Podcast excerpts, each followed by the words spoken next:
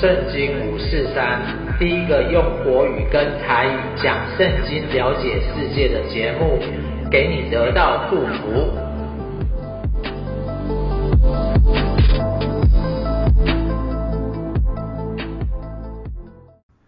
亲爱的朋友，你好，欢迎你来收听圣经五四三。我相信啊，呃，过年快要到了，很多人都要玩一些游戏啊，有时候要上上牌桌。那我们这一次呢，就来告诉大家怎么样玩游戏上牌桌的必胜法哦。当然了，有时候小赌一下是可以的哦，但是不要一直赌下去，一直赌下去，一直赌下去，这样就不好了。如果你手边有圣经的话呢，呃，请你打开和合本的圣经。那我们现在念的是出埃及记的第十七章第八节。啊，出埃及记的第十七章第八节，那他这里讲到什么故事哦？他是讲到就是说，以色列人刚出埃及啊，那出了埃及之后呢，法老就来追他们，那上帝呢就帮助他们啊，让他们可以顺利通过红海，那追兵呢也被淹没在海底当海底当中，可是呢，他们又饿又渴，哇，好不容易有了食物。但是呢，这两百万人呐、啊，在旷野当中，却有人来攻击他们。哦，那我们就接着看下去喽。那时亚玛利人来到非利定和以色列人征战。亚玛利呢，其实是以扫的后裔。以扫跟以色列啊，他们都是从同一个民族出来的。哦，就像中国啊，跟台湾啊，跟日本啊，其实都是同一个民族的后裔这样子。那有一个在诗歌当中啊，亚玛利是诸国之首，所以亚玛利其实是所有国家的首哦。哇，那他应该要做榜样，可是他做什么呢？他却来在以色列人最软弱的时候来跟他打仗。你想想，我们又是亲人，然后怎么可以在你最软弱的时候、最没有力气的时候来打你呢？这时，摩西对耶稣亚说：“你为我们选出人来，出去和亚玛利人征战。”明天我手里要拿着上帝的杖，站在山顶上。于是约书亚照着摩西和他所说的话，和亚玛力人征战。摩西与亚伦和户珥都上了山顶。摩西何时举手，以色列人就得胜；何时垂手，亚玛力人就得胜。但摩西的手发沉，他们就搬石头来，站在他以下，他就坐在上面。亚伦和户珥扶着他的手，一个在这边，一个在那边，他的手就稳住，直到日落的时候。约书亚用刀杀了亚玛利王和他的百姓。耶和华对摩西说：“我要将亚玛利的名号从天下全然涂抹了。你要将这话写在书上做纪念，又念给约书亚听。”摩西筑了一座坛，起名叫耶和华尼西，就是耶和华是我旌旗的意思。旌旗就是军旗啊。又说耶和华已经起了誓，必世世代代与亚玛利人征战。所以，我们其实可以看到啊，战争其实都是以邻近国有利害关系为主。那亚玛利人其实真的是很邪恶，他不帮自己的同胞就算了，还趁人之危。而且呢，他你看两百万当中，一定有老的、小的。富人的，所以呢，他就还这样子趁火打劫，真是非常的不应该。所以呢，我们要知道哦，在整个战争的过程当中啊，我们要找清楚对手是谁，一定要有个领袖出来，然后呢，要找呃有斗志的人，要挑选人出来。更重要的是啊，要像摩西、亚伦、户珥一样，要有一个祷告的团队在后面。所以山下的人呢、一边在打仗，上面的人呢，一边在祷告。所以一边祷告哦，跟着上帝来祷告，下面的征战就可以征战得胜。哦，所以在这个过程当中，我记得啊，我有一次，其实我个人啊，已经信了主之后，我几乎完全都不赌博了。我以前很爱赌啊，真的是每逢过年啊，或是呃，假日的时候常常会玩个通宵，但是信主之后我就不爱赌。那有一次呢，我大姐就说：“哎呀，你来陪我们玩一下。”那个时候我就去打麻将，结果三个女生啊，打麻将是三娘教子，我想说这死定了，这以前玩都是惨兮兮，结果那一次啊，我就是心里面就一直祷告，一直求主耶稣帮助我，诶，很奇妙的哦，在那个过程当中，我就一直胡牌，一直胡牌，一直胡牌，打了两三个小时下来，结果是三家都都输，我最赢，哇，我就心想说，哇，主耶稣，我以前打麻将都输的。乱七八糟，只有那一次赢了，但是后来呢，我就没有赌了。那我姐姐呢，也不敢找我赌了。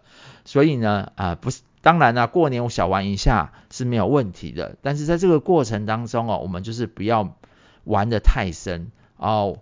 不管是电玩也好啊，不管是玩游戏也好，如果可以家人一起玩，然后大家在当中有一个趣味是很好。但是如果每天都被这个玩得很深，然后被啊，很像离不开呀、啊，被绑住了一样啊，这样就不太好了。好，我们接下来继续看十八章一节。摩西的岳父米甸的祭司叶特罗听见上帝为摩西和上帝的百姓以色列所行的一切事，就是耶和华将以色列从埃及领出来的事，便带着摩西的妻子西波拉，就是摩西从前打发回去的。要带着西波拉的两个儿子，一个名叫葛顺，因为摩西说我在外邦做了寄居的；一个名叫以利以谢，因为他说我父亲的上帝帮了我，帮助了我，救我脱离法老的刀。那其实摩西啊，以前是一个埃及的王子，后来呢，就是因为把人打死了，他就跑到米店这里，是跑到隔壁的邻国这里。那岳父呢，就来帮助他哦，把。他的女儿嫁给他，所以在这个过程当中，他在米甸也居住了有四十年的时间哦，小孩子都生了，而且都成家立业。但是上帝呢，却再次拣选他，把以色列人从埃及里面领出来。那他也完成他自己小时候从小到大，他就是想把以色列人拯救出来。所以这次岳父啊，带着他的妻子啊、小孩来到他的面前哦。所以我们接下来继续往下看。他对岳父说：“我是你的岳父叶特罗，带着你的妻子和两个儿子来到你这里。因为你想想看嘛，两百万的帐，两百万人，他们帐篷真的是有多少啊？非常多，非常多。所以他就是要层层的来回报他。摩西迎接他的岳父，向他下拜，与他亲嘴，亲嘴就是脸颊碰脸颊的意思啊。彼此问安，都进了帐篷。”摩西将耶和华为以色列的缘故，向法老和埃及人所行的一切事，以及路上所遭遇的一切艰难，并耶和华怎样搭救他们，都述说与他岳父听。耶特罗因耶和华待以色列的一切好处，就是拯救他们脱离埃及人的手，便甚欢喜。耶特罗说：“耶和华是应当称颂的，他救了你们脱离埃及人和法老的手。”将这百姓从埃及人的手下救出来。我现今在埃及人向这百姓发狂傲的事上，得知耶和华比万神都大。埃及人那时候是古呃，其实它是四大古文明之一。你看看那个金字塔，那个狮身人面像，到现在哦还是屹立不摇，所以他们的军事能力非常的强。那当时呢，摩西跟亚伦就是被上帝派去，有点像是大使一样，去跟法老王做交涉。那法老王每一次都不要哦，或是他都反悔，那上帝呢就会用一个灾害来攻击他，让他知道上帝是说话算话的。所以呢，而一个灾害呢，他要击打的就是法老的一个神。啊，你想想看呢、法老他们很多都是半兽半人的，什么狮身人面啊、狗头啊、人啊，或是呃鹰头的人，或是牛头的人，还有他自己也把自己当作是神一样，所以法老的一个灾害呢，就来对他施行一个审判。那前面四灾呢，其实都是跟生活比较有关系的，什么疮灾啊、血灾啊、蝇灾啊、蛙灾，哇，让他们的生活很富。很不方便，可是后面的呢？哇，包含牲畜灾啊、仓灾啊，这些甚至长子之灾啊，都是让他们在生命上，甚至在财产上都一一的失去了。所以在这个过程当中呢，当叶特罗知道这个事情，他就知道耶和华比万神都大，比所有的神都大。所以摩西的岳父耶特罗把燔祭和平安祭献给上帝。亚伦和以色列的长老都来了，与摩西的岳父在上帝的面前吃饭。所以，我们这里可以看到啊，摩西跟耶特罗的关系其实是非常的好，非常的密切。然后，他也把上帝对这个以色列人跟埃及所做的事情都跟他说。那他也得到这个岳父的肯定啊，耶特罗也非常的高兴。所以呢，他自己在这个过程当中啊，听到这些见证，他也愿意把他的信仰啊做一个转换。因为他自己本身就是米甸的祭司，米甸有米甸的神呢，所以他自己呢就知道耶和华比万神都大，所以他向这个万神都大的神耶和华来献祭这样子。所以我呃在台湾的信仰当中啊，常常会有不一样。像我刚信主的时候呢，其实我妈妈家里都还是有拜很多神的啊。但那那时候呢，其实我就是把我自己的生命的故事啊，上帝怎么改变我，就是一个一个讲给我的妈妈听。然后呢，也在我的妈妈面前呢，告诉她我以前是做的多么的不好，多么的不孝顺。然后也常常带她去教会参加活动，在小组参加活动。后来有一次呢，她就受洗了。所以在这个过程当中啊，真的很多时候我们不要吝啬把我们自己的。啊，好行为讲给我们认识的人听，有时候也不一定要讲，因为你表现出来，大家就会开始有目共睹了。这个时候，当我们在心中常常祷告神，我相信啊，上帝一定会把最好的机会放在你的生命当中。这个时候，他们有机会也可以像耶特罗一样来回转，来认识这个神。而且呢，像我妈妈那个时候还受洗了。所以很开心的是，真的在受洗的里面呢，我们就是一家人。在这个一家人，我们有共同的语言，就是圣经。而未来我们还会一起进到这个天堂的祝福，进到天国里面去。好，我们接下来啊，看到十八章十三节。第二天，摩西坐着审判百姓，百姓从早到晚都站在摩西的左右。摩西的岳父看见他向百姓所做的一切事，就说：“你向百姓做的是什么事呢？你为什么独自坐着？众百姓从早到晚都站在你的左右呢？”摩西对岳父说：“这是因百姓到我这里来求问上帝，他们有事的时候就到我这里来，我便在两造之间啊，就是双方啊之间施行审判。”我要叫他们知道上帝的律例和法度。摩西的岳父说：“你这做的不好，你和这些人都必呃必都疲惫，因为这事太重，你独自一人办理不了。现在你要听我的话，我为你出个主意，愿上帝与你同在。你要替百姓到上帝面前，将案件奏告上帝。”又要将律例和法度教训他们，指示他们当行的道、当做的事，并要从百姓中拣选有才能的人，就是敬畏神、诚实无妄、恨不义之财的人，派他们做千夫长、百夫长、五十夫长、十夫长，管理百姓，叫他们随时审判百姓。大事都要呈到你这里，小事他们可以自己审判。这样你就轻省些，他们也可以同当此任哦。所以呢，叶特罗看到摩西啊，哇，他自己啊要承担这个审判的任务。你想想看，两百万人呢，哇，大事小事都要来找他，呃，吵架啊，夫妻吵架，对不对？或是呢，啊，卖东西啊，谁卖的对，谁卖的不对啊？哇，或是啊，很多我们这种生活的小事情。啊，家中的事情啊，公司的事情啊，哇，全部都摩西一个人担呐、真的，一摩西一个人怎么办得了两百万人的事情？所以呢，他就叶特罗帮他出了这个主意，而且他出这个主意呢，他是以自己的经验，然后也愿上帝跟摩西同在，所以在这个过程当中呢，指示他们啊，也要告诉他们上帝的心意是什么。而、哦、不是自己的心意哦，是上帝的心意是什么？也要派出拣选这些有才能的人，哇，就像我们当兵一样啊，有营长，对不对？有排长，有班长，哦，或是我们在生活当中有市长，有里长，哦，甚至有领长，所以这些人呢，都要做一个好榜样，然后开始来管理他们上帝给他们的这些呃，不管是人也好，或是一些财务也好，让他们在这个过程当中也学习到怎么样管理跟治理。上帝托托付给他，然后让摩西呢自己也可以非常的轻松。那二十四节我们继续看，于是摩西听从他岳父的话，按照他所说的去行。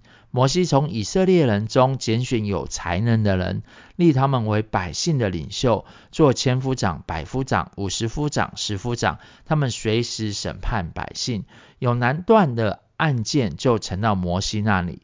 但各样的小事，他们自己审判。此后，摩西让他的岳父去，他就往本地去了。其实我们这里可以看到啊，很多时候小事啊就要开始来练习。在大事，你小事都练习得好，你大事才可以做得好啊。在小事上忠心，在大事上才会忠心啊。所以呢，我记得我那时候在呃大道城福音中心啊，陈志豪牧师他常常在讲，他当兵当班长的时候啊，一方面他带兵，然后以身作则，而当他休息的时候呢，他自己就会拿一本小小的圣经，然后就开始读圣经、读圣经、读圣经。哦，所以啊，他班长当然也非常好哦。所以我们也都知道哦，当他班长待得好的时候，他后来进到企业里面哦，在科学园区里面，他所长官所交代他的职务，他都可以顺利的做好。然后包含他当牧师。他所带领的每一个人都可以照着上帝给他的法则，所以呢，我们这里也看到哦，我们真的是要找找这个对的人，然后让他有对的才能，让他敬畏神，然后在这个过程当中，他自己也是要清廉的，诚实无妄，恨不义之财就是清廉的，而且要教导他们神的话。好，我们接下来看十九章一节。以色列人出埃及地以后，满了三个月的那一天，就来到西乃的旷野。他们离了菲利定，来到西乃的旷野，就在那里的山下安营。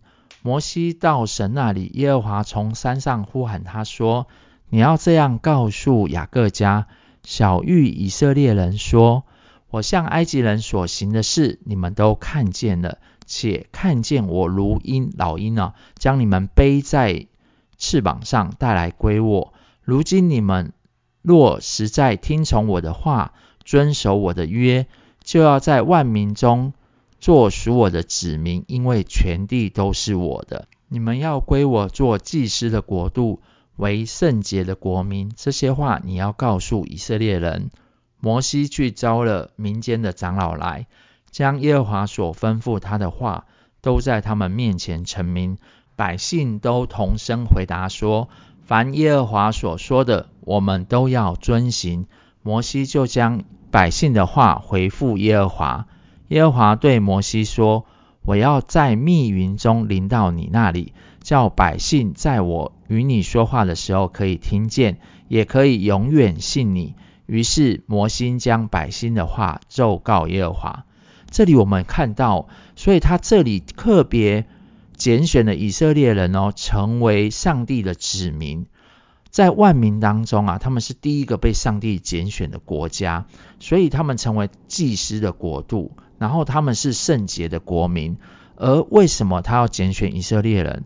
因为他要在所有的全地当中啊，找寻一个可以被他使用的这个民族。全地都在，其实都是神的。可是呢，在这个过程当中，我们知道啊，亚当跟夏娃他们听了撒旦的话，所以呢，全地都在撒旦的这个权势之下。